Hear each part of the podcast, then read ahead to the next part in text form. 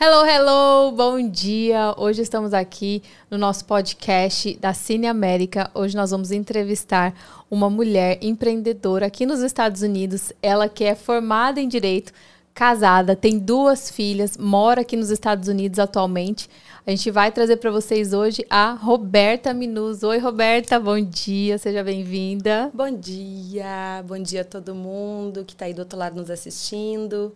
É, primeiro quero agradecer o convite do Cine América. É um prazer estar aqui e poder contribuir para os imigrantes que pensam em vir para cá. Que legal. Obrigada, obrigada a você, Roberta. Bom, a gente vai fazer uma dinâmica aqui, vou perguntar a história dela, nós vamos contar a história da Roberta. Falei para ela contar momentos bons, momentos ruins, tudo que ela passou aqui nos Estados Unidos.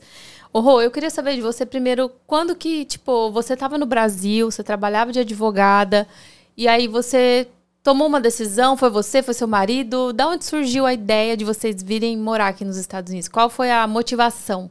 Uhum.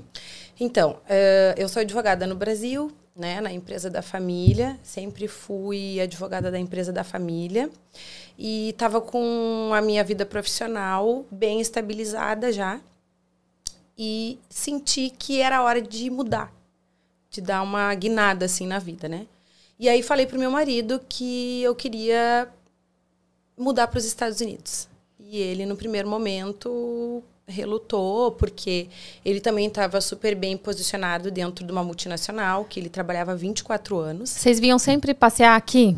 Já tinham vindo? Sabe que ele nunca tinha vindo para cá? Nada. Não. Mas você já tinha vindo? Eu já tinha vindo, já tinha trazido a Maria Clara, que é a minha filha mais velha, né? Uhum. Uh, mas ele não, não, não tinha, não conhecia ainda os Estados Unidos.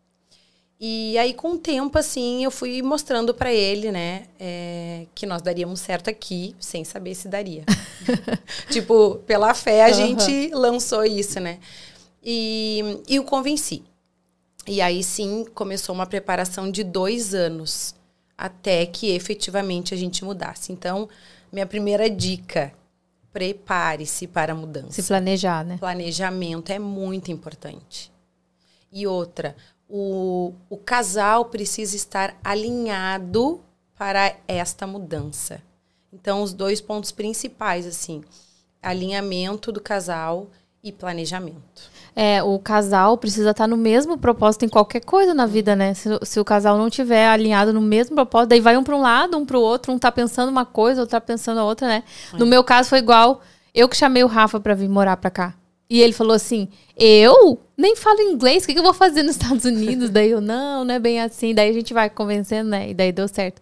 É. Mas aí então vocês tá, começaram a se alinhar, vocês como casal, e daí começaram a se planejar. E a tua filha mais velha tinha quantos anos nessa época? Ela tinha 13 anos. Então, fala sobre isso, porque Nossa. é uma mudança, né? Filho adolescente, daí o filho já tem os amigos, a escola, a adaptação, a família. Como que foi assim nessa parte, primeiramente, assim, você falar para ela, nós vamos mudar para os Estados Unidos, ela aceitou tranquilo? Como foi essa recepção? Ela diz, ela conta, né? Hoje ela tem 18 anos, mas ela conta que ela não acreditava nisso. Porque a gente, nesses dois anos, preparou ela, a gente falava para ela que nós íamos mudar. Mas ela não acreditava. Ela achava que a gente estava blefando, assim.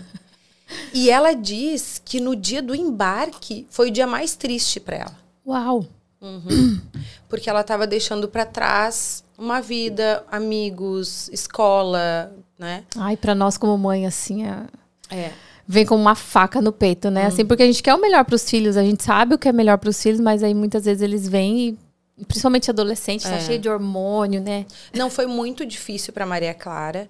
É, ela falava muito pouco inglês, falava o inglês que aprendeu na tinha aprendido na escola, né?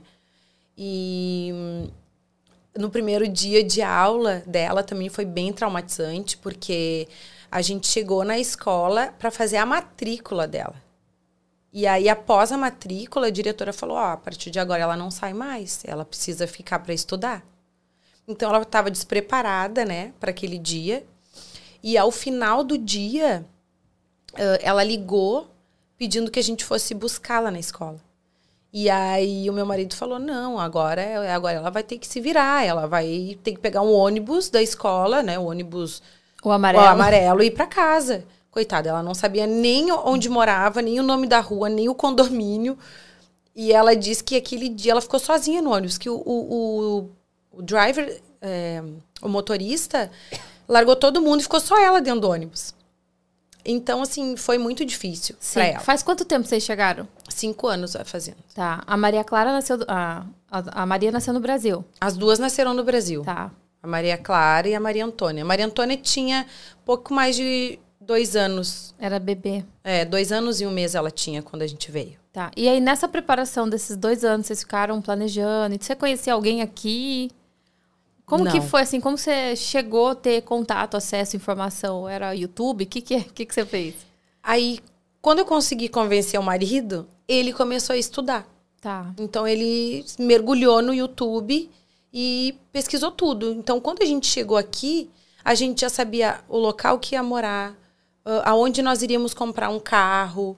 Tá. Mas, assim, pescando em vários canais, né? Sim. Inclusive, o Cine América tem tudo isso num só canal. Aham. Na É, Esse é o época- propósito, porque, tipo, tem informação em todo lugar, né? Óbvio. Uhum. Então, se você for procurar, mas você perde um tempão e tal. Exatamente. Então, é, hoje em dia, assim, é, tem muita informação, acaba que você não sabe nem pra onde ir, né? Uhum, isso mesmo. E o bom é que aqui, o imigrante, ele vai ter tudo à disposição, né? Por Sim. exemplo, quando a gente chegou aqui, a gente não tinha ninguém para ligar a nossa água, a nossa Aham. luz. Nossa, é cada perrengue, né? Porque você não sabe, é tudo diferente. Tudo diferente. No Brasil, você pega, daí você vai no local da água, daí você passa o dia lá, perde o dia inteiro, daí a água só liga no outro dia. Aqui é tudo muito rápido, é tudo muito prático, você faz por telefone, por internet, né? É. E a gente não sabe dessas coisas, né? Validação de vacina, aquele checagem de vacina, né? Tudo isso é bem importante e a gente, tipo, foi descobrindo Vai sozinho, descobrindo sozinho, passando os perrengues, né? É, Vai passando passando, perrengue. os perrengues. E em relação a vocês, assim, tá, chegaram então, se adaptaram. Se você quiser falar um pouquinho como foi o processo, assim, de vocês virem pra cá e depois de visto e tal, como que foi essa, esse processo Uhum. pra vocês? Então, nós iríamos vir com o visto L1, Que é o de trabalho, que é aquele visto que a empresa hum, traz um executivo, né, tá? para abrir uma filial, vamos dizer Sim. assim, né? Uhum. E então nós viemos com este propósito de estruturar o negócio aqui e aplicar o visto daqui, porque daí eu precisava, enfim, alugar a sala, né, e tudo mais. Só que chegando aqui, eu vi várias pessoas, vários empresários não renovando esse visto, que inicialmente ele tem uma validade de um ano. E ele é um visto bem difícil, assim, que é vários processos, business plan, Sim. aprovação, né? Ele é um visto mais difícil de conseguir. Não é impossível, mas ele é um visto mais complicado, mais demorado, mais burocrático. Exatamente, aporte de capital, dependendo do tamanho do negócio, né? Quanto maior o negócio, creio eu que mais Sim. aporte, né? E aí isso me assustou na época. Eu eu disse pro meu marido, eu disse, meu Deus, esse povo não está conseguindo renovar esse visto. Já pensou nós fazermos todo um investimento e ao final a gente não conseguir renovar? Aí o que que eu fiz? Eu fui a Miami conversar com meu advogado. E aí, chegando lá, eu expus isso pra ele, né? Aí ele disse assim pra mim: tá, mas senta aqui, vamos conversar, vamos ver. ah, me fala um pouco do teu lado profissional. Tá. E aí eu comecei a falar pra ele sobre a minha trajetória profissional no Brasil. E aí, no final da nossa conversa, ele disse: não, o teu visto é o EB2NIW. O EB2NW, pessoal, é habilidades especiais. Então, se você tem uma profissão no Brasil, você tem uma carreira, tem uma experiência, consegue comprovar, você pode aplicar para o EB2NIW, tendo bacharel. Então, ela é bacharel em direito, mas pode ser bacharel em qualquer outra profissão. E você consegue aplicar daqui. Eu, eu tô vendo hoje, hoje em dia muitos enfermeiros conseguindo, é, pes- pessoas formadas em direito, medicina, dentistas, eh, várias profissões. Às vezes a pessoa, assim, ela consegue comprovar na, na linha ali, mas ela consegue o visto EB2NW, Exatamente. né? O, o visto hoje está bem mais fácil esse EB2NW, porque o os Estados Unidos está precisando, precisando muito de profissionais. É, porque na verdade o EB2 é um visto de trabalho, né? Aham. E o NW nada mais é do que uma dispensa Tá. de um sponsor aqui, né? Então, eu durante o meu processo eu demonstrei para a imigração que eu poderia contribuir com, a minha, com as minhas habilidades para a economia, o crescimento Sim. e tudo mais do país. Né? Então, aí a gente fez essa mudança, aplicamos o nosso processo em 2019. Tá. Né? E, e ficamos aguardando. Aí, nesse então, meio. Então, aplicaram por você? Por mim. E, vo... e aí estende ao cônjuge e aos filhos até 21 anos, todo mundo recebe o green card. Exatamente. Tá. Exatamente. Então, 2019 a gente aplicou o uhum. processo e e aí o que aconteceu? Eu descobri que o meu pai no Brasil ficou tinha ficado doente. Tinha descoberto um câncer. Como que ficou assim o seu emocional? Eu imagino que você ficou muito Nossa, para mim foi bem difícil porque quando eu apliquei o processo, que eu fiz a mudança do meu status aqui, né? Eu não podia sair dos Estados Unidos. Sim, tem que aguardar, né? Eu tive que aguardar. Então, na época, eu me lembro que eu ligava pro meu pai e dizia assim: pai, eu vou, eu vou abandonar tudo e vou. Ele, não, tu não vai ser teu sonho, não sei o quê, né? Ele falava para mim. Eu digo, não, mas como é que vai ser? Tu aí, eu aqui, eu preciso estar aí, meus irmãos também, para dar uma força, sei lá, né? Aí ele dizia que não, que eu não podia abandonar o meu sonho, que eu tinha que ficar, que eu tinha que ficar aqui, que ele, que eu não tinha o que fazer lá, que ele ia fazer o tratamento dele e tal, né? Então, para mim foi bem difícil, bem difícil assim, porque eu acompanhei toda a luta assim, de longe. De longe, é, de longe. E aí depois ele veio a falecer e também não pude ir ao Brasil, porque tem mais isso, né? Eu já tinha documento para sair do país quando ele faleceu. Porém, nem sempre a gente consegue ir, né? Porque não dá tempo, porque não tem voo, enfim, as coisas de que, que todo imigrante experimenta do ônus e do, do, e do bônus, né? É verdade. Eu passei isso com meu avô também, a gente não pode ir. Passei todo o processo, foi no Covid, então ele pegou Covid, foi internado, entubado. E a gente fica se sentindo impotente, né? É. Assim, a gente como imigrante, a gente se sente meio que abandonado. Eu me senti assim, sabia? Eu me sentia abandonada, parecia que ninguém ligava para mim. Mas não era isso, é óbvio.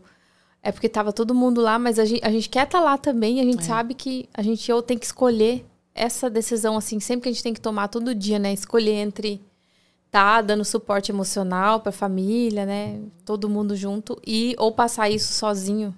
A sorte que quando no dia do falecimento do meu pai, a minha mãe estava aqui. Ah, tua mãe estava aqui. Minha mãe estava aqui. Meu e meu pai são separados há muitos anos, mas eram muito amigos, eram sócios, inclusive, né? E ela tinha vindo pro aniversário da minha pequena. Ela tinha vindo para ficar só uma semana. E aí foi ela que me deu a notícia aqui. Então a sorte que ela estava aqui. E te confortou. É, deu ali um apoio, né? Uhum. Mas, assim, o começo, de fato, foi bem difícil. É, parece que tudo aconteceu naquele primeiro ano ali para que eu abandonasse esse Sim. projeto, sabe? Uhum, uhum. E não, a gente permaneceu firme. Sim. A gente sabia aonde a gente queria chegar.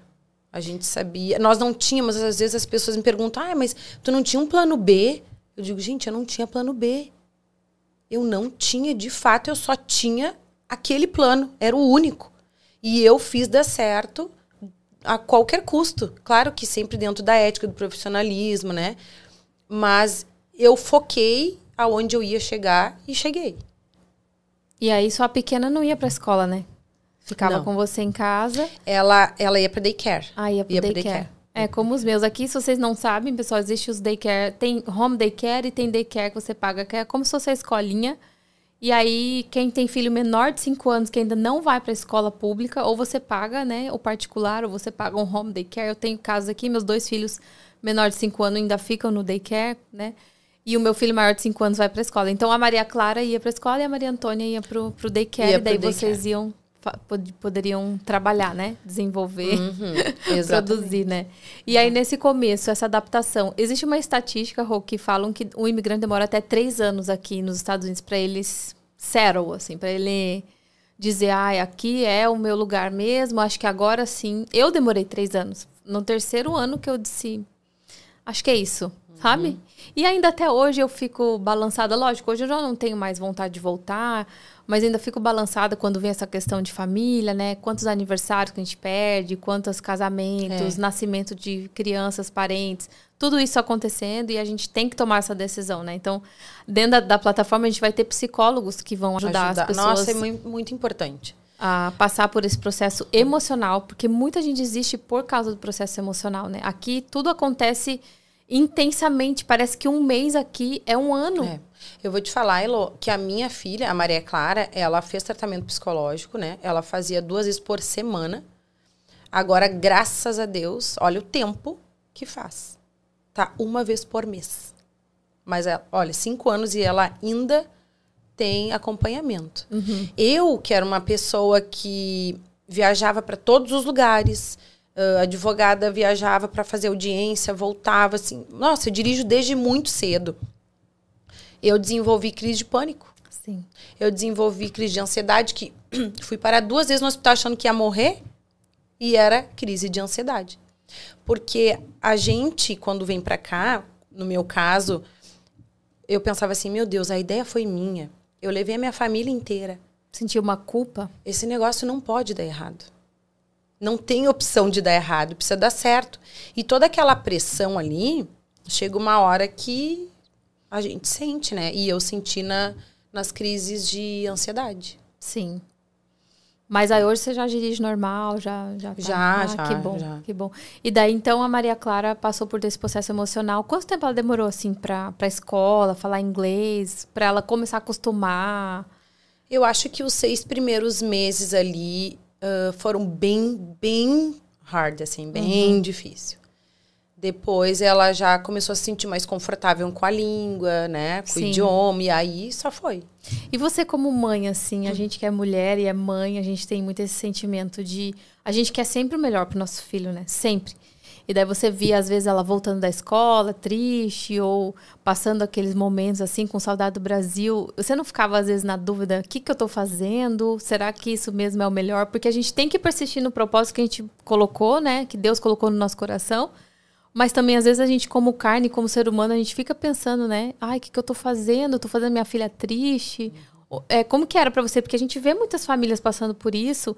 É, eu conheci agora, eu fui na feira, aquela Expo Brasil. Uhum. Você estava lá uhum. apresentando a tua empresa e aí eu conheci uma menina, uma seguidora aqui minha no Instagram, ela mudou recente, em dezembro, e ela falou para mim, olha, minha filha tá com 14 anos, ela tá, tá muito difícil, tá adaptação. Eu falei para ela, vai pra igreja vai pra igreja. Você, mesmo se você não acredita em Deus, faz de conta que você não acredita, vai pra igreja, porque lá você vai ter amizades da mesma idade dela. Tem, né, o culto da mesma idade. Você vai ter uma comunidade, a gente não pode ficar sozinho, né? Então, Exato. muita gente passa pelas lutas sozinho.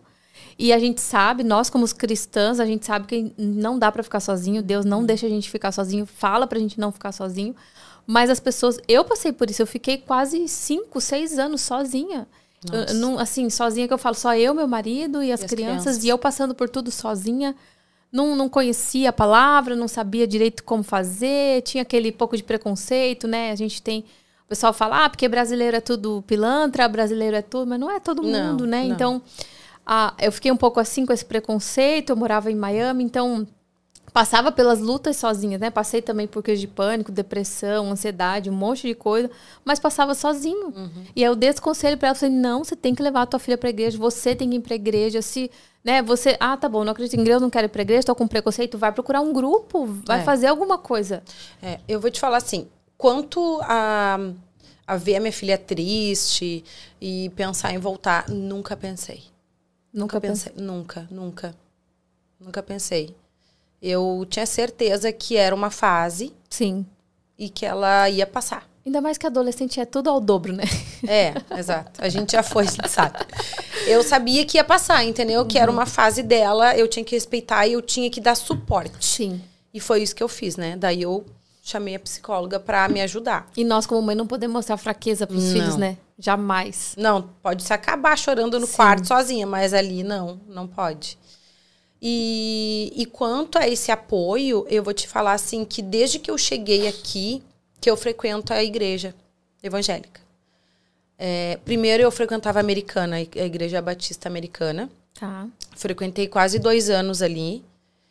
E hum, aquilo ali, assim, me acalmava, sabe? Eu ir, ir para lá, ouvir a palavra, me dava assim um gás para que na segunda-feira eu vestisse a minha roupa assim de super heroína e fosse a luta, sabe? Mas de fato eu consegui me enturmar, eu consegui sentir que uma igreja era o meu lugar, era o meu espaço, que as pessoas me acolhiam de verdade, foi na igreja na Lagoinha. Uhum. Ali sim. Ali eu fiz amigos, como, como tu. Uh, o coral que a gente participou foi assim divisor de águas para mim também, né? Então, o conselho que eu dou é, gente, não se isolem. Vocês imigrantes que vierem para cá, procurem assim uma igreja que possa dar suporte. Agora eu sei que a Lagoinha tá com um novo ministério para imigrantes, então eles estão dando todo o suporte para quem está chegando. Isso que a Elo falou é muito importante. Não dá para ficar sozinho. A gente precisa. A gente acha que dá conta. Eu achava que ia dar conta, como sempre, né? Na força do meu braço dei conta a vida toda. E de fato eu senti na pele assim. É importante, então você se planejou antes de vir, daí assim a gente se planeja muito com a questão material no, de visto, de casa, de onde meus filhos vão estudar, mas a gente esquece esse lado emocional, que é muito importante, porque se você não tá bem, se a tua saúde não tá bem, se sua mente não tá bem, você não consegue fazer nada. Exatamente. Nós passamos por isso, nós podemos dizer. Mas aí se preparar em tudo, em todos os detalhes, sabe? Que ninguém fala para nós aqui não. que é difícil.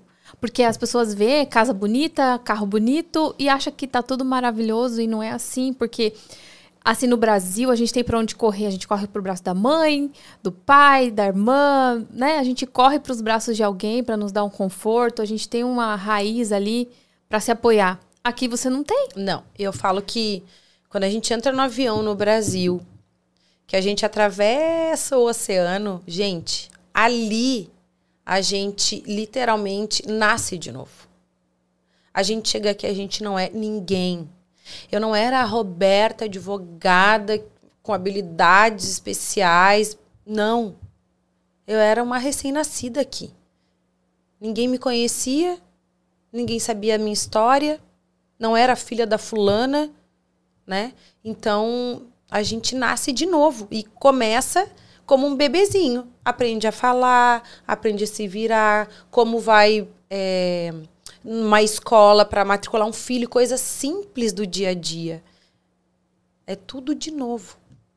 Quando você foi mudar, assim, você, já procurou casa ou você foi apartamento? Qual era o plano de vocês, assim? Como que foi esse processo de vocês alugarem casa ou vocês compraram? Como que foi?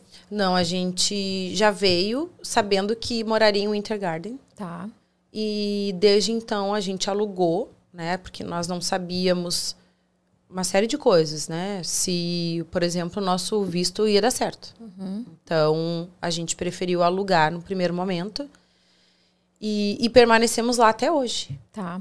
Agora com, com a alto preço das, dos imóveis, juros subindo, a gente realmente agora não tem intenção de comprar ainda. Uhum. É, mas vai, vai haver uma recessão, né? Você tá sabendo. Então, aí vai ser o momento. vai ser o momento de comprar, viu? Então eu, a gente tá esperando esse momento Tá também. todo mundo ansioso aqui. Todo mundo ansioso. E daí o Intergarden, pessoal, é uma região aqui de Orlando muito boa, boas escolas, uma região maravilhosa, tem tudo perto, né? Uhum. Fica 20 minutos, assim, das coisas mais próximas de Orlando, né? Igreja, tudo. E o Winter Garden foi um lugar também que eu procurei, mas quando eu vou, vim para cá, eu vim na pandemia para Orlando, né? ah. né? Eu, mudava, morava em Miami, vim para Orlando na pandemia. Então tava aquele boom dos aluguéis, não achava Sim. nada. Sim. Então a, a, própria corretora falou para mim: vai aonde tem, se aparecer, você vai. E aí apareceu aqui Davenport. E hoje eu amo aqui também, porque aqui cresceu demais. É. é Davenport, que é onde a gente mora. Uma outra região aqui também, que antigamente era meio fazenda, agora já está crescendo. Orlando tem crescido muito, né?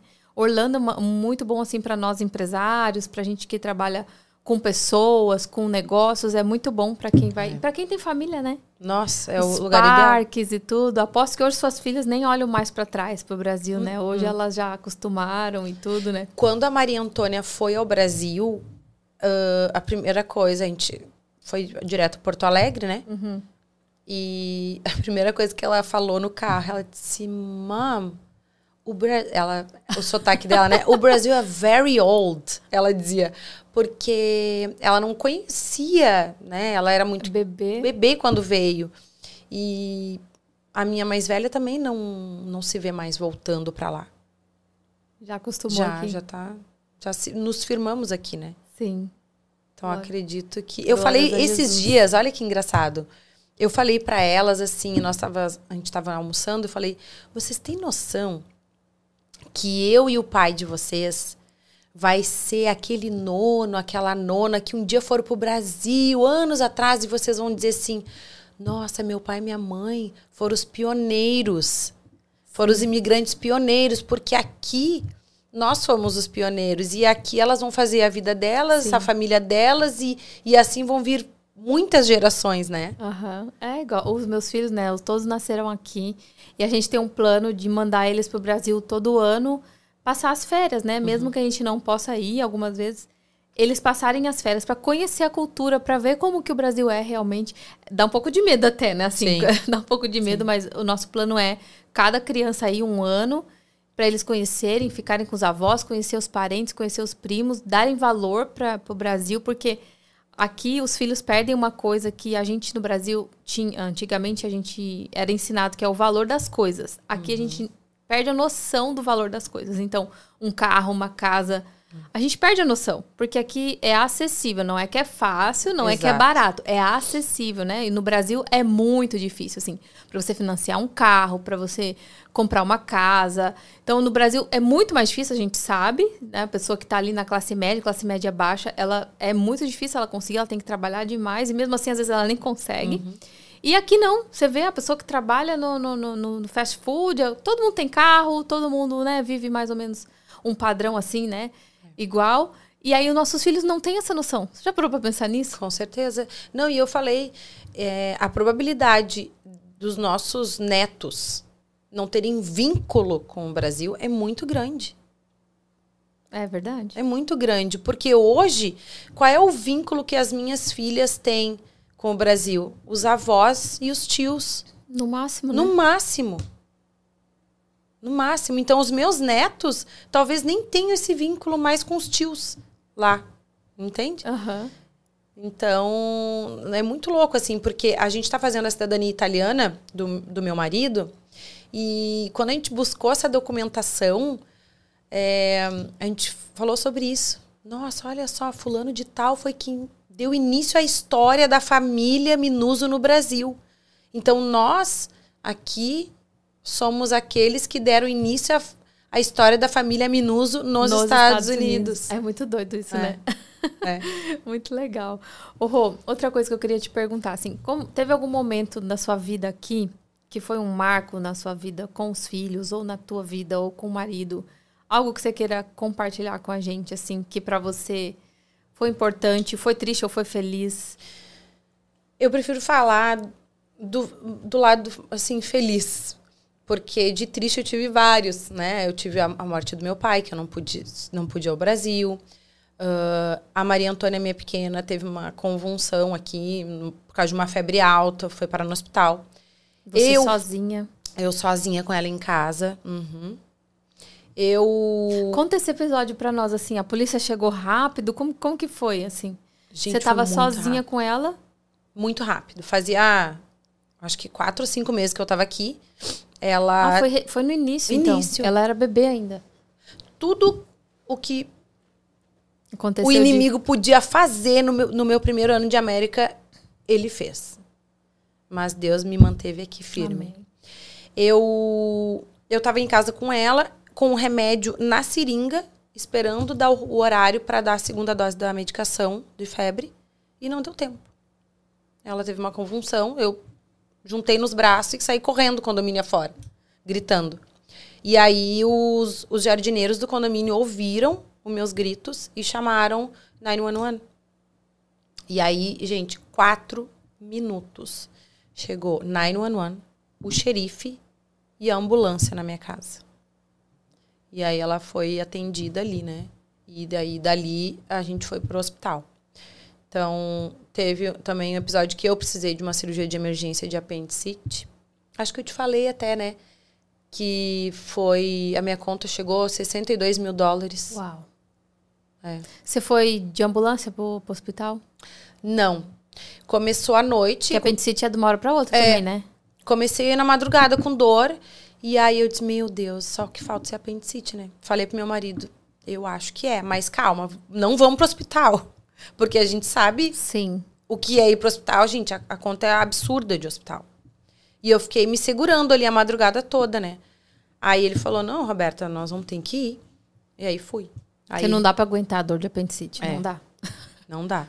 Aí fui atendida, eles de fato viram que era apendicite.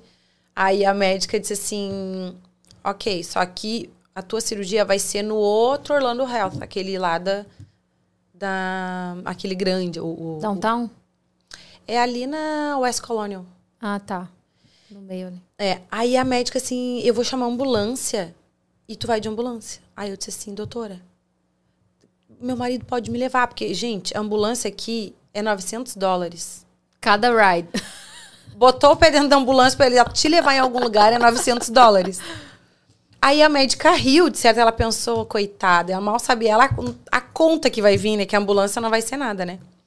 Aí, resumo, fui de ambulância. Aí, acho que deu uns 10 dias depois da minha cirurgia, chegou a conta. 62 mil dólares. Uau.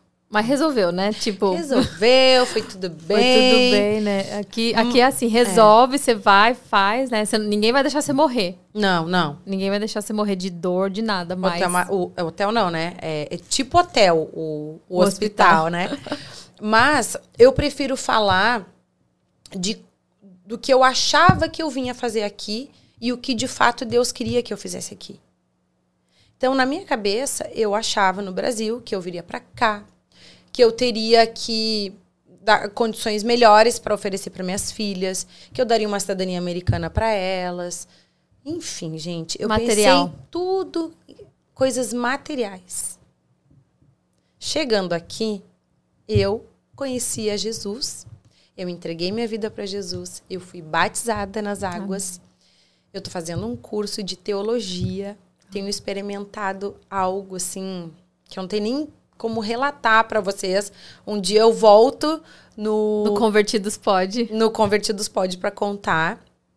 Mas esse para mim foi o marco, A sua conversão. a minha conversão. Uhum, com Conheço. certeza. Eu, há cinco anos que eu tô aqui, eu frequento a igreja evangélica aqui.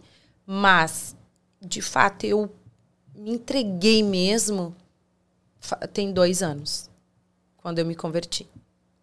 Então, esse para mim é o marco, assim. Da De minha antes e depois. o antes e o depois. Tudo. Aí em tudo, né? Todas as áreas da minha vida. É incrível, né? É. Deus é maravilhoso. Não É. dá pra ficar sem falar, né? Das obras Não. que ele faz. Não tem como. É, Não. foi o que aconteceu comigo também. Eu me converti aqui também. E, É, e eu fora- sou uma antes e sou uma depois. Depois, É, é é. outra coisa, é outra história, né? Exatamente. E assim, a gente. Não quer dizer que a gente se converteu, que a gente é evangélico e que tá tudo bem, vai ser tudo mar de rosas. Perfeito, né? Pelo contrário, né? É muito mais difícil. Muito mais difícil. Mas a gente tem a certeza e a tranquilidade de que Deus tá ali. Que ele tá. É leve. É, fica leve. É leve. Exatamente. Apesar de ser difícil, né? É. Porque quando você não tá em Deus, é difícil também e é pesado, É. né? E agora as coisas ficam leves. Tu sabe que tu pode contar, né? Sim. Que ele vai estar ali sempre. É o nosso Pai, nosso Deus, né? É. Então, é, Deus permite a gente passar por várias coisas como essas que passamos aqui pra saber que é só Ele. Que Só. não tem outro. Só, só, gente. Você pode correr pro teu pai, pra tua mãe, pra tua irmã. Não, não existe. É. É sempre é. Nós estamos falando de Deus até. Viu só? a música. Não, e, e tu sabe que hum, quando a gente fez dois anos aqui, nós decidimos, eu e meu marido, que a gente não traria. Tipo, a gente. Ele, ele- ele iria buscar um emprego fora, porque ele trabalhava comigo, né? E aí ele foi pra gente ter mais uma fonte de renda também. E porque isso que tu falaste de dos três primeiros anos é muito verdade. Parece que as coisas começam a andar depois do terceiro ano, né? Tem que persistir. É, e quantas vezes eu sei que nós estávamos ali na semana de pagar o aluguel? E, meu Deus, eu dizia, Júnior, e agora? Nós não, não vamos ter, nós não vamos dar conta, nós temos que pagar, nós temos que não sei o que e tal. E aí era uma ligação. Oi, Roberta, gostaria de registrar minha marca. Oi, Roberta, gostaria de uma visita tua aqui para nós tratar de negócio e tal. Deus sempre estava ali. Sempre, nunca nesses cinco anos nos faltou nada. Amém. Pelo contrário, ele estava sempre ali provendo, provendo, provendo. Amém. Amém. É, a vida, todo imigrante tem uma história assim para contar, né? Porque não adianta, você chega aqui, você trabalha por hora, trabalha produzindo, trabalha né, vendendo serviço ou produto. Todo mundo já passou por uma situação assim, né? De ficar desesperado sem saber o que fazer. E aonde a gente encontra o nosso refúgio, fortaleza, é só em é, Jesus, né? Só. Então, aqui é... Quem não se transforma em Jesus aqui, não aguenta. Uhum. Ou vive uma vida miserável. Pode ser rico, é. pode ter dinheiro, mas vive uma vida miserável. Porque aqui é um país que ele é muito chamado, assim, para esse negócio de depressão. Uhum. Você sabia, né, que aqui para a, esse negócio da depressão aqui. Tem muita gente depressiva, muita gente doente mental, doente da cabeça. A gente vê esses negócios de escola, tirador, é, é, uma coisa horrorosa, né? É. Eu oro muito, assim, pela escola dos, dos meus filhos e tudo. Então, por isso que a gente tem que buscar. Tem que buscar, porque aqui o imigrante, se ele não busca, ele vai viver uma vida sozinho, Exato. triste, solitário, vai ficar desesperado sozinho, sendo que ele pode ter apoio, né? Nos irmãos e tudo.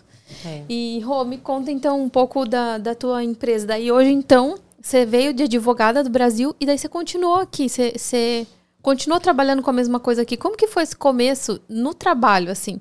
Você já comentou um pouco, porque até você conquistar o seu espaço de novo, até as pessoas te conhecerem, conhecer o que é que você faz. Primeiro eu quero que você conte um pouquinho do que, que é, porque muita gente não sabe o que, que é patente, uhum. o que, que é marca, o que, que é registro, o que, que é, para que, que serve e como que foi esse seu começo. Tá. É, então, para assim, um, uma linguagem bem fácil para todo mundo entender, né? Marca é aquilo que a gente identifica num produto ou num serviço. Então, por exemplo, a Cine América é uma marca de serviço porque ela está prestando um serviço e assinalando um serviço. Marca uh, de produto seria um iPhone. É um telefone com uma marca. O que, que a gente faz? A gente protege essas marcas. A gente protege o nome Assina América, a gente protege a maçãzinha da Apple para que ninguém possa usar nos Estados Unidos. Tá. tá? Uh, patentes são as inovações, são a, as invenções. Glória a Deus para quem inventou uma máquina de lavar roupa, que a gente muito usa aqui, uma máquina de secar roupa, uma máquina de lavar louça. Então, isso tudo são invenções que foram patenteadas, né? Então, as marcas, elas podem, o, o titular, ele pode obter a exclusividade ad eterno, desde que ele vá prorrogando o seu direito, né? Prorrogando o registro. Se eu, só te interrompendo, se eu quiser, por exemplo, fazer o esmalte da Heloísa Bravo, aí eu tenho que ir lá, registrar e patentear para ninguém fazer igual. É isso? Tu vai, regist tu vai registrar o nome do teu esmalte. Entendi. Heloísa Bravo. Uhum. Então ninguém nos Estados Unidos vai poder chamar um esmalte de Heloísa Bravo. Entendi. Entendeu? E as patentes, que seriam as inovações, as invenções, esses produtos, eles têm uma exclusividade provisória. Depois é o tal do domínio público. Então, o titular ele vai explorar o produto dele com exclusividade por um período. Então, ele pode explorar sozinho ou ele pode licenciar. E aí, depois, isso cai em domínio público para que todo mundo use. Porque isso também incentiva que as pessoas, os inventores, busquem inova inovar. Né? Tá. Uhum. Então, é isso que a gente faz. Copyright também fizemos. É, sei lá, criou um livro, lá escreveu um livro, uh, criou uma música, um desenho, um projeto arquitetônico. Isso é copyright. A gente também faz proteção. Fizemos proteção também de software, de aplicativos. Tá. tá? A gente protege código-fonte. Site. A gente pode. Domínio, a gente registra também. Quais são os tipos de empresa que vocês atendem, assim, que você já atendeu? Dá alguns exemplos, assim, Aqui. que você tem como cliente, assim, tipos de empresa de roupa, de, de site, de serviço? A gente atende do, do pequeno ao grande empresário. Tá. Então, eu aqui em Orlando, a gente registrou muita marca. Fora de Orlando também, né?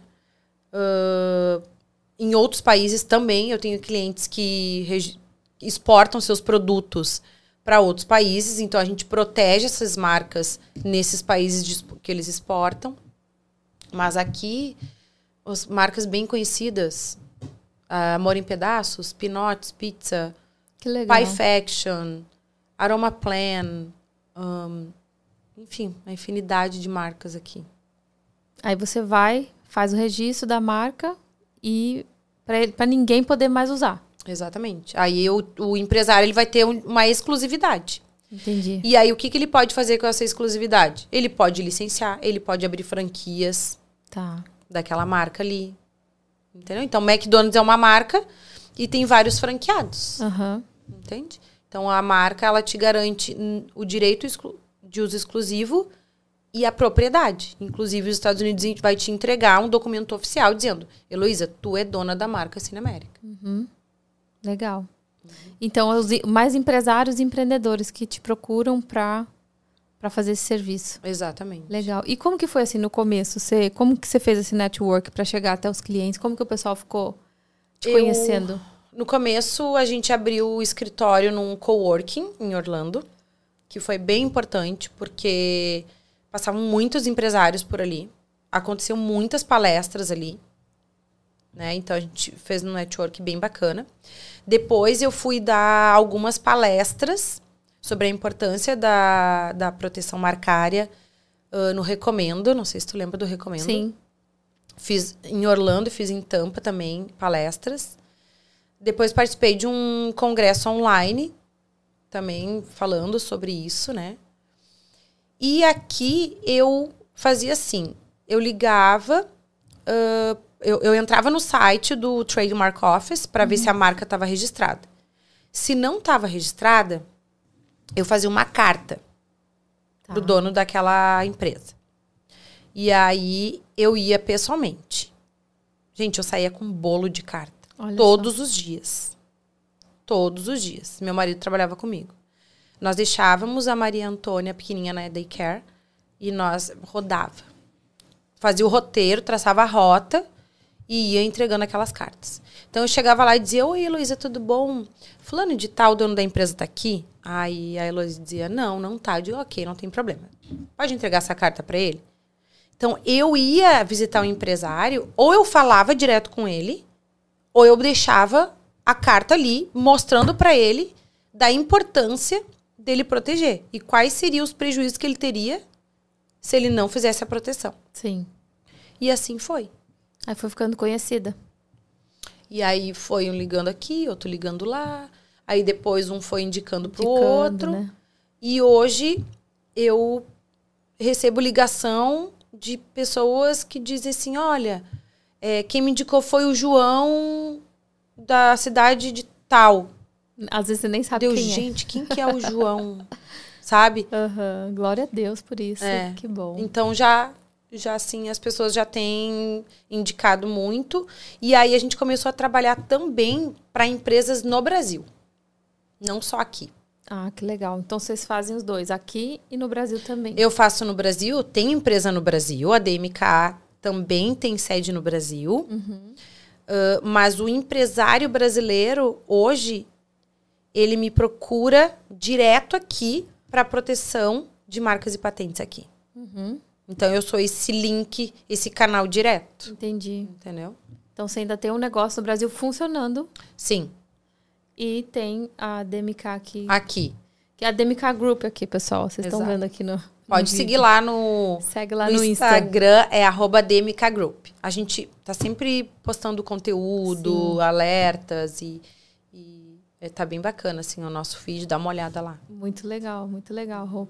A, a Roberta, pessoal, vai estar tá dentro do Cine América também, ela vai ser uma parceira nossa, vai falar, vai dar algumas aulas, né, dentro da plataforma, sobre a importância, né, da marca, do registro, porque, querendo ou não, a Cine América vai se tornar uma comunidade. Então, as pessoas vão entrar lá, empresários, empreendedores, funcionários de empresários. Então vai ter muito, vai ser uma comunidade mesmo e daí vão precisar, né, contratar é. esse tipo de serviço.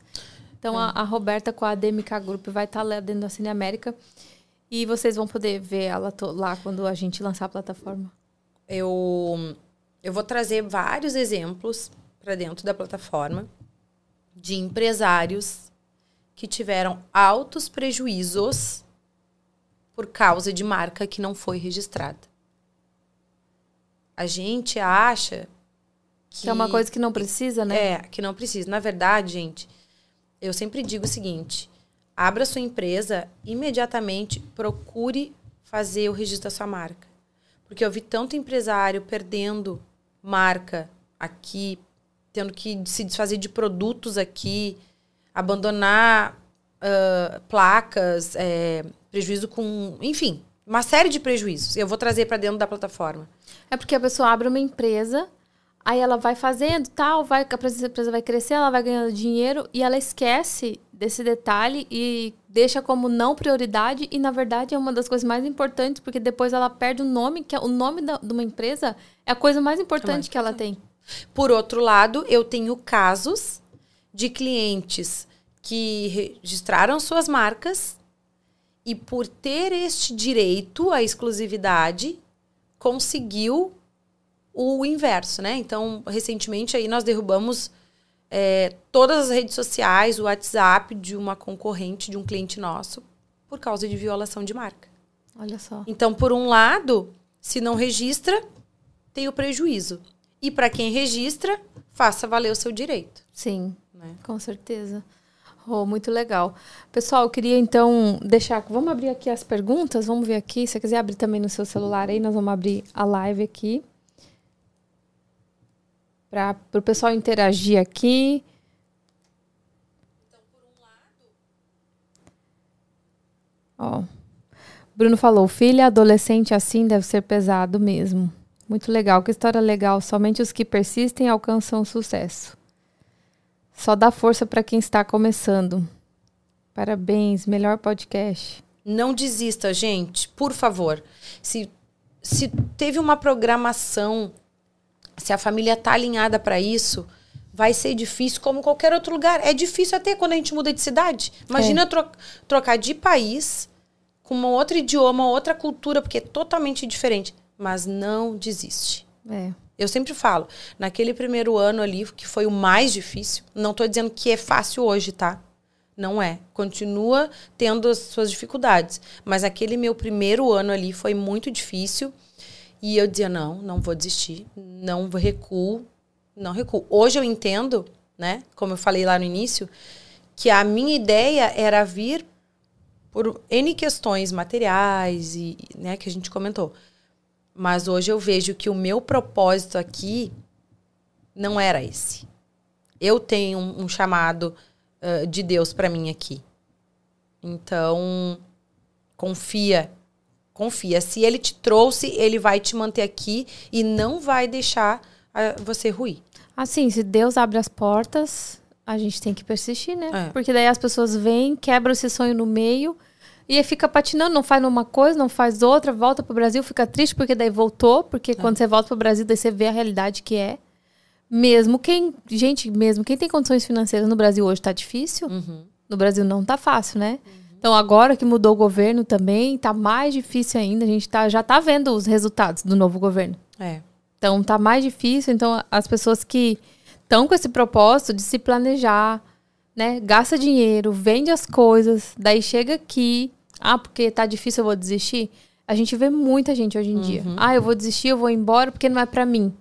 Mas espera aí, se você ficou tanto tempo pensando, se planejando, e daí chegou aqui, você vai desistir? né? E aí, se a família tem filhos, ela prejudica a saúde emocional dos filhos, porque daí os pais que estão indecisos, que não sabem o que querem, prejudica os filhos também. Então não pensa, né? Igual você disse. Minha filha podia voltar triste, tudo. Eu tava no meu propósito, porque eu sabia o que era melhor para ela. Não, eu não vou transparecer é, fraqueza para ela, por mais que doe, doesse para você. Chora lá no teu quarto e uhum. vamos no firme no propósito, né? Uhum. Eu já vi várias. Todo dia tem família chegando e família saindo. Exato. Não é fácil você chegar um dia assim, no final do, da semana, e falar: e agora? Como que eu vou pagar meu aluguel? Sabe que é bem importante a gente falar também é que eu ouvi relatos, né? E isso era uma coisa que eu dizia para meu marido. Eu dizia: o nosso dinheiro a gente não põe na mão de ninguém. Mas, gente, eu vou falar: eu ouvi muita gente relatando que perdeu grana com outras pessoas. As pessoas te prometem mundos e fundos, e parcerias, e sociedade. E eu vi muita gente caindo nisso também. Sim. E eu sempre dizia para ele: não. Nós, nós recebemos muita proposta. Muita de ser sócio aqui, de investir patrocínio lá, que aqui vai gerar não sei quanto de, de investimento para ti. E nós sempre. Não. O nosso objetivo, o nosso foco é esse. Nós sabemos aonde queremos chegar. Não vamos desviar o caminho. E você sempre pensou em Orlando? Não, no, no começo eu queria morar em Aventura. Aham, lá em Miami. É, lá em Miami. E aí, nos estudos, no Júnior e tal, ele disse, Roberta, eu acho que o nosso lugar é um Winter Garden, não era nem Orlando. E aí ele me convenceu e a gente veio. Eu confesso que quando eu cheguei aqui, eu dizia, meu Deus, onde é que a gente vai se enfiar? Porque o Winter Garden, a, a parte que eu moro ali, era, no, era tudo novo. Não tinha nada. Só tinha o recém-inaugurado Walmart e o Publix. Só. E eu dizia, Júnior, meu Deus, nós estamos no interior do interior do interior. E olha o que virou aquilo ali. É. É igual aqui, Davenport, era uma Davenport, fazendona. é. Agora já tá, Uhum. né, crescendo. Cresce muito rápido. Graças a Deus. Você já viajou para algum lugar aqui, nos Estados Unidos? Aqui já, hum, Nova York, já conhecia, mas a gente foi em família. Hum, Texas. É, de, de estado, assim, Nova York e Texas. Mas. E praias aqui na volta, né? Ah, a gente foi para as Bahamas, daí fora dos Estados Unidos, né? A gente teve agora, a gente fez um cruzeiro de Natal para as Bahamas. Cruzeiro é baratinho, né, Rô? Gente, vale muito a pena. Vale a pena, né? É barato. Não precisa estar mudando de hotel com mala pra lá, mala pra cá. O navio vai indo, vai parando. Tem tudo, né? Tem comida, Tudo. tem lazer, né? Tem comida, tem lazer, tudo à vontade. Nossa, foi maravilhoso. É. A gente planeja fazer outras viagens de navio aqui. Muito bom. É, Orlando aqui é uma área, eu falo que é estratégica, porque assim, não tem praia. Igual, eu morei em Boca Raton, morei, eu morei na frente da praia praticamente. É maravilhoso morar na frente da praia. Só que tem outras desvantagens que eu não troco, assim. Eu gosto super de Orlando, é a minha cidade favorita de todas que eu morei. Morei em Miami Beach, morei em Boca Raton e morei aqui em Orlando. Orlando você ainda tem muita qualidade de de vida pra família e você tá a uma horinha da praia, né? É. Rapidinho você chega na praia, rapidinho você sobe, você atravessa o estado. Não, e água quentinha, né? Que Aham. Miami não tem, né? Da- é, Que é gelada a água de Gela- manhã. Jesus. Aqui não. A Tem gente o Golfo do México. É, aham. A gente sempre vai ali pra parte do Golfo do México. Ana Maria, Clearwater. É. ali. A gente sempre vai ali. Então, Orlando é uma área estratégica. Se você que é empreendedor, você que é empresário, ou você que tem família, aqui pode parecer no começo uma roça. Pode Uhum. parecer, mas depois você acostuma rapidinho, né? Porque o pessoal às vezes reclama, ah, trânsito, não sei o quê, mas acaba acostumando, porque comparado a São Paulo, um monte de cidades, nem é tanta coisa assim. É. É bem tranquilo. Não, e, gente, assim, ó, isso aqui tá crescendo demais. Foi essa época que o estado da Flórida era o estado pro americano idoso É, não, foi isso. o viver o tempo. resto da vida. Não é mais, Foi tá? isso o tempo. Não é. Ah, eu tava conversando com o pessoal da Expo ah, segunda-feira. Uhum. Passaram mais de 3 mil pessoas pela Expo. Uau. Desde brasileiros, americanos, hispanos. Eu, no meu stand, teve americano e hispano. Olha só. Então, assim, o americano, ele também busca muito o serviço do brasileiro, porque ele sabe que é de qualidade. Ele sabe que o, o brasileiro que está aqui é o brasileiro Com garra, né? com, com- Como que fala? Profissional. Um, um nível É, um nível top. Não, e o brasileiro, quando ele pega pra fazer, né? Não tem pra ninguém, né? Não tem. A gente se compara com o serviço americano mesmo, né? Não tem. gente. Não tô desmerecendo, né? Os americanos, jamais. não, não. Mas o brasileiro, como a gente vem de uma escassez, né? No Brasil, assim, a gente sempre teve que lutar muito pra ter tudo. Então, pra nós é fichinha, assim, as coisas, né? Mas isso foi o que aconteceu com meu marido na empresa que ele foi trabalhar. Hum. Há, sei lá, três anos atrás. Dois anos atrás. A gente é um povo muito resiliente. Conta. Ele começou com num, tipo, imagina, ele tava, ele era tinha um cargo super bom numa multinacional no Brasil. Chegou aqui, gente, não tenham vergonha de retroceder. Muita gente tem vergonha de retroceder. Não tenham vergonha disso. Ele retrocedeu para poder eh, pegar uma vaga de emprego. Lembra que eu falei? A gente não é ninguém aqui. Ninguém. Ninguém sabe da, se tu é bom profissionalmente ou se tu não é bom. Então, não tem problema tu dar uns passos para trás para poder se encaixar numa vaga de trabalho, né? E foi isso que ele fez. Só que em, num curto espaço de tempo ele cresceu muito dentro da empresa, ele foi trocando de setor assim. Por quê? Porque o americano, se ele foi contratado para apertar parafuso, gente, ele só vai apertar parafuso. Ele só vai apertar, ele não vai desparafusar. Não. Entendeu? E o brasileiro, justamente por essa escassez, ele acaba fazendo muita coisa. Então, por exemplo, meu marido começou numa multinacional como estagiário, passou por todos os setores da empresa. Então ele sabia muito, tinha muita experiência. Então os caras ficaram doidos, né? Uhum.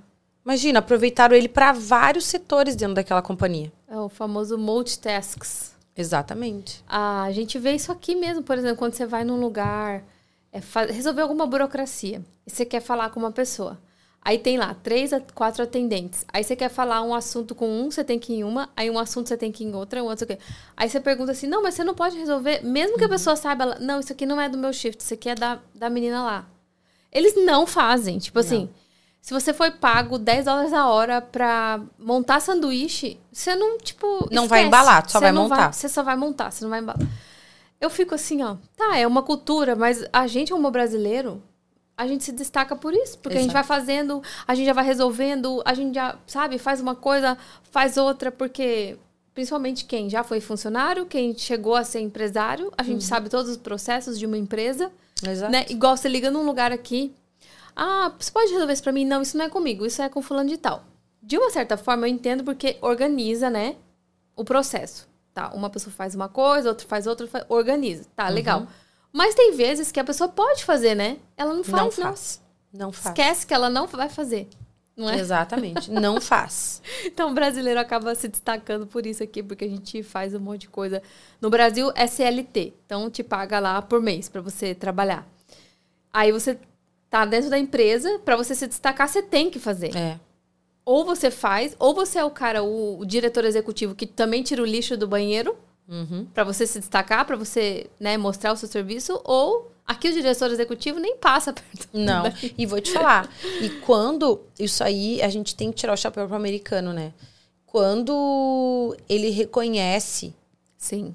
Gente, ele é, reconhece. Reconhece mesmo. Aqui é o país da meritocracia real. Real. Real. Eu, olha, é, o, o Júnior, ele conseguiu uma vaga de emprego, que isso aí até foi um testemunho na igreja, que o pastor Lio contou nesse testemunho. E ele conseguiu uma vaga para trabalhar numa empresa. Eu não entendo muito bem esses negócios de software, mas é o que ele gosta de fazer. Ele trabalhou num software que fazia simuladores para um avião do exército americano. Então, por exemplo, os militares, inclusive, iam lá para ver esse simulador, como é que estava e tudo mais. Ele trabalhou nessa empresa que era só engenheiros, tá? Quando ele foi, era um, era um projeto. Ele trabalhou nesse projeto. Tinha prazo para terminar. Tinha prazo para terminar. Quando terminou o projeto, o dono da empresa escreveu uma carta para ele. Uma carta e ele tem essa carta, gente, é a coisa mais linda que o cara escreve ali. De agradecimento. De agradecimento, falando, tipo assim, olha, por muitos anos, anos, a empresa não conseguia resolver tal coisa, que eu não sei os termos deles lá, né, de software, que o Júnior conseguiu resolver. Então, tipo, isso pro mercado de trabalho. Honra a pessoa, né? Eles honram. Eles honram. E na época, o, eu acho que até o, a agência que contratou ele recebeu essa carta, ficou sabendo dessa carta, entendeu? Uhum. Uau. Então, isso eles reconhecem demais. É, é muito importante você falou, porque as pessoas chegam aqui, ele era empresário, né, no Brasil e tudo. Aí chega aqui, a gente às vezes tem que né, baixar e se colocar numa posição que a gente não quer, porque como ser humano a gente nunca quer ficar embaixo, a gente sempre quer crescer. E a gente precisa, às vezes, passar por esse processo de tratamento, que eu falo que é um tratamento com Deus, né? É bem isso aí. E a gente passa esse processo de tratamento para a gente poder chegar em algum lugar e as pessoas nos reconhecerem, nos honrarem, né? Eu, quando cheguei aqui também, eu trabalhei num lugar que era assim, descomunal que a pessoa me, me pagava. Era, era ridículo. Trabalhando numa lancheria, né? Também, também trabalhei em lanchonete, trabalhei em vários uhum. lugares. E eu não olhava, assim, para o dinheiro, porque hoje as pessoas, elas, elas querem o trabalho, mas elas não elas querem o emprego, mas não querem o trabalho, trabalho. né? Então, ah, porque se você vai me pagar isso, eu não vou. Mas calma, não é assim, né? Você tem que analisar, você tem que entrar e ver. Cada um tem um objetivo, porque se você for ficar pulando de, de galho em galho, você nunca vai ser reconhecido, nunca ninguém vai saber o que você faz de uhum. fato. Né? Eu acho que isso é muito também, Rô, da nossa geração. Porque hoje em dia essa geração não quer nada com nada, né? Assim, Imediatismo, né? Imediatismo. Eles querem entrar no lugar, já ser reconhecido. Se não é reconhecido em seis meses, em um ano, já quer ir embora. É. Não é assim que funcionam as coisas. É. Existe um tempo, né? Antigamente, nós sabemos que você entrava numa empresa, daí entra como. Seu marido entrou lá como estagiário, daí vai vendo, conhecendo a personalidade, o profissionalismo tal, e daí não, dando chance. O, o, que eu vejo é que antigamente as pessoas faziam carreira dentro das empresas. Carreira, hoje em dia. Não. Hoje em dia as empresas têm que se reinventar. A empresa tem que fazer o quê? A empresa tem que aceitar cachorro, a uhum. empresa uhum. tem que aceitar não sei o quê, a, a, roupa tem que usar qualquer roupa que você quer. Por quê? Porque as empresas viram que elas estão perdendo. Que horror. Não, horror, horror. Então, assim, a empresa não pode impor mais o que a pessoa vai vestir. Uhum. Que horror. Eu acho isso um absurdo, sabe? Assim, ó, ah, não, porque se você vestir essa roupa, tal fulano de tal não vai. A gente vê muito aqui nos Estados Unidos também. A Amazon, lá na Califórnia, agora todo mundo trabalha mais de home office e tal. É um parque de diversão. Você entra lá, você pode levar cachorro, comida, papagaio, periquito, você pode dormir lá se você quiser. Para manter o cara pra ali. Para manter o cara ali. Mas, por outro lado, também, eu acho que é uma coisa meio burra, porque aprisiona também a pessoa. Sim. Uhum. Com certeza. Então, assim, o que, que adiantou? O que, que adiantou dar toda essa liberdade? Liberdade falsa, que na minha opinião é, né? Porque todo lugar precisa ter uma ordem, precisa ter é. uma regra. Então, essa geração ficou, eu acho, ficou meio mole e querendo muito direito e pouco dever. Exatamente. Aí quer muita coisa, mas não faz nada para ter também, né? Não. E eu vejo isso muito nos imigrantes também. Chega aqui os imigrantes, os novos imigrantes, lá 20 e poucos anos, chegam aqui não querem, ah, não quero lavar louça? Não, não vou uhum. lavar louça, porque no Brasil eu tô formada em não sei o quê. Não vai lavar louça, não. Ah, não vai lavar louça, porque isso faz a pessoa, né? Isso não desmerece ninguém. É, não dá, gente, não dá. Eu vejo hoje grandes empresários aqui, grandes empresários, que começaram no BRIC. Sim. Começaram, o BRIC é com obra, trabalhando em obras. De Uber. Mas passou o processo, né? O processo tem que passar pelo processo. Não tenha vergonha de dar uns passinhos para trás. Não. Se não, gente, é, é assim, o coração endurecido é difícil. É difícil. É difícil. Então, nós, assim, tá, tamo, temos lá 30, 40, 50 anos. Nós precisamos retroceder. Mas e aqueles que estão jovens e chegando aqui agora e não querem fazer nada? Eu acho isso um absurdo. Uhum. Ah, porque eu vou entrar, eu não vou trabalhar disso, eu não vou sujar minha mão, quer, porque é, eu quero escolher. Eu quero trabalhar, eu não quero trabalhar final de semana, eu não quero. Gente, você acabou de nascer. Exatamente. né? Tá começando uma vida, então falta um pouco assim do conservadorismo que a gente tem nessa geração de hoje de imigrantes que eu falo. Porque não querem trabalhar em nada. A gente vê, nós somos amigos de vários empresários que a mão de obra escassa, ninguém quer trabalhar. Uhum. E é difícil você achar um profissional bom, alguém comprometido e leal, porque você treina uma pessoa para trabalhar, de repente essa pessoa não, eu não quero mais, não é isso que eu quero, eu acho que eu vou fazer outra coisa. Tá faltando esse, esse... É muita rotatividade, né? Muito, porque Muita o pessoal não quer fazer é. as coisas, não quer passar pelo processo, não quer sofrer. Exato. Quer tudo para ontem, né? As redes sociais trouxe muito isso, né? Você vê, uhum. hoje a gente trabalha muito com imagem, com vídeo. Nós pegamos uma pesquisa, uma pessoa, nós mesmos, estamos aqui é, browsing o celular, nós conseguimos ficar parada num vídeo oito segundos. Oito! Oito segundos nós conseguimos ficar parados num vídeo nós, assim, normais. Imagina, normais, assim, que eu digo, Sim, mais velhas. Dessa geração. Agora, a geração mais nova, É só assim, ó. Nem vê o que que tá vendo. Eu sei isso porque a gente faz vídeo de anúncio para chamar as pessoas e tal. O anúncio tem que ser no máximo oito segundos. Porque as pessoas não ficam. Elas não são capazes de ter paciência, porque, lógico, é uma geração que veio, já nasceu com o celular na mão. É Sim. normal, isso daí vai acontecer. Mas para você ver que isso trouxe também consequências para os jovens de hoje não quererem nada a longo prazo. Querem tudo para ontem. É. A gente vê muito em jovens, por exemplo. Chegam numa jovem de 20 anos, tá cheia de botox na cara. Tem necessidade? É. Não tem necessidade. Não. Aí desfigura o rosto, por quê? Porque aí uma jovem de 20 anos fica parecendo que tem 30. É, não, e assim, eu, eu tenho uma amiga que ela me disse, uma amiga aqui, que ela me disse que o filho dela, na época, tava se formando, tava saindo da high school.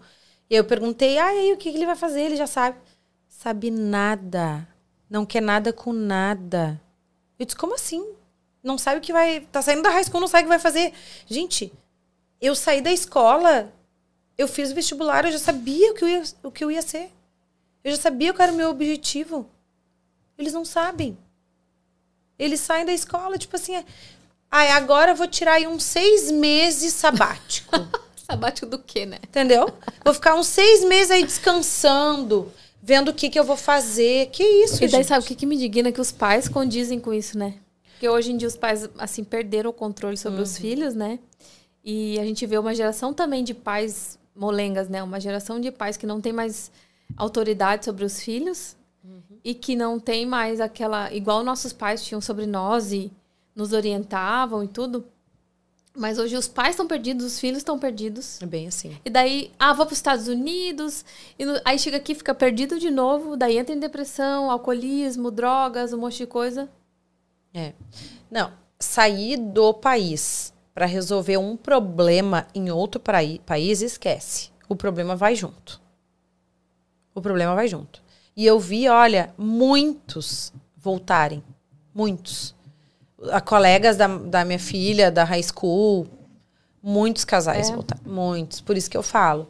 Tem que haver aí um- uma harmonia, um querer de todos, sabe? Porque, gente, casal separando, vi muito também. Casal, ah, casal que a, a esposa ficava aqui com os filhos, porque ela era estudante, e o pai que ficava em- se desdobrando assim, Brasil e Estados Unidos. Não deu certo. Não tô dizendo, não tô generalizando, né? Tem, tem casos que vai dar certo, sim. Mas o que eu vi de perto, assim, que eram colegas da Maria Clara na high school, muito casal se separando, muito casal voltando, muito muita mãe que daí estudava o dia inteiro e os filhos ficavam solto por aqui, com problemas com, com drogas. É, fala um pouquinho da high school. Como que foi, assim, pra, pra Maria? Ela terminou, né? A Maria Clara se forma agora. No é, high school. no high school. É, o, é a, única, a primeira turma da high school da Horizon.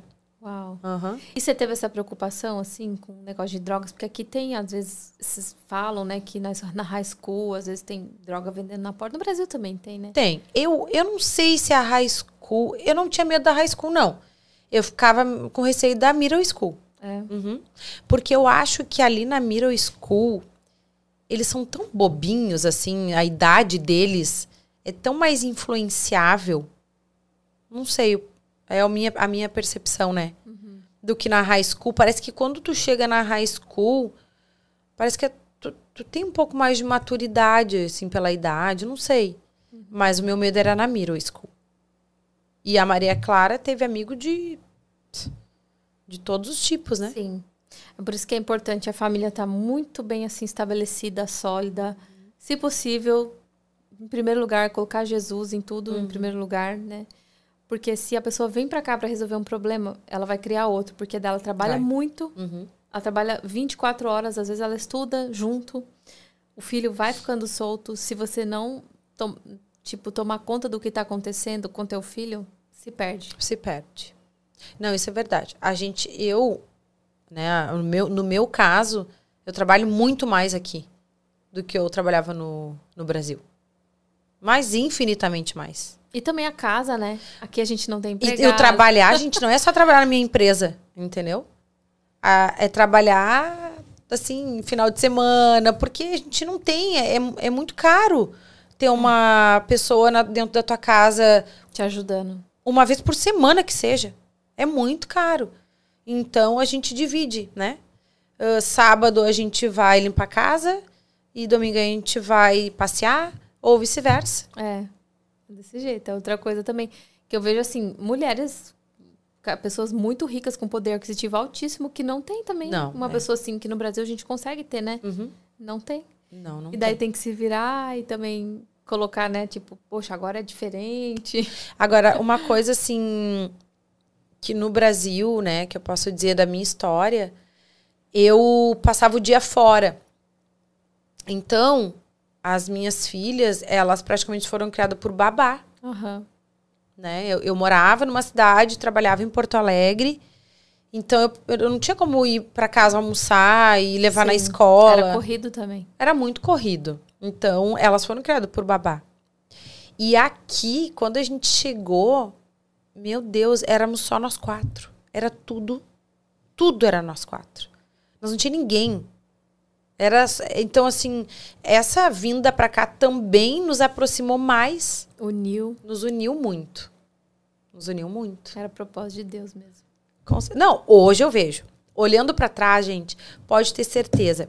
Tu vai passar pelo processo e quando chegar lá na frente, tu vai olhar para trás e tu vai dizer: Nossa, de fato isso tinha que ter acontecido. Isso era um propósito. Deus permitiu, né? Porque muitas vezes a gente fica bravo até com Deus, fala, como que Deus está deixando eu passar por isso? Mas é tudo que a gente passa é permissão pra gente é. aprender alguma coisa, né? Mas sabe que eu nunca questionei a Deus sobre isso, né? Nos momentos de dificuldade aqui, de perrengue, eu nunca disse, ah, para que que tu me trouxe para cá para passar por isso? Nunca. Nunca. Nunca. Eu sempre dizia, eu sei que lá na frente o Senhor tem o melhor para mim. Eu já te agradeço pelo que o Senhor vai me dar. Eita, mulher de fé. Uhum. Eu já dizia, eu, a minha oração é sempre assim. Sim. Agradeço o que tive, o que tenho e que eu ainda terei. Sim. Sempre é. E eu nunca questionei por que, que eu tô passando por isso, por que. Não. Nunca questionei. Uhum. É que às vezes a gente está nos momentos de crise, né? De coisa, a gente para. Eu, às vezes, fico Oh Deus, qual, qual que é o que, que o senhor quer me ensinar? Hoje eu pergunto, uhum. né? O que, que o senhor quer me ensinar? Porque se eu tô passando por isso, alguma coisa é algum ensinamento, né? Ou é um preparo, ou é um tratamento, ou é um processo. Tudo é um propósito.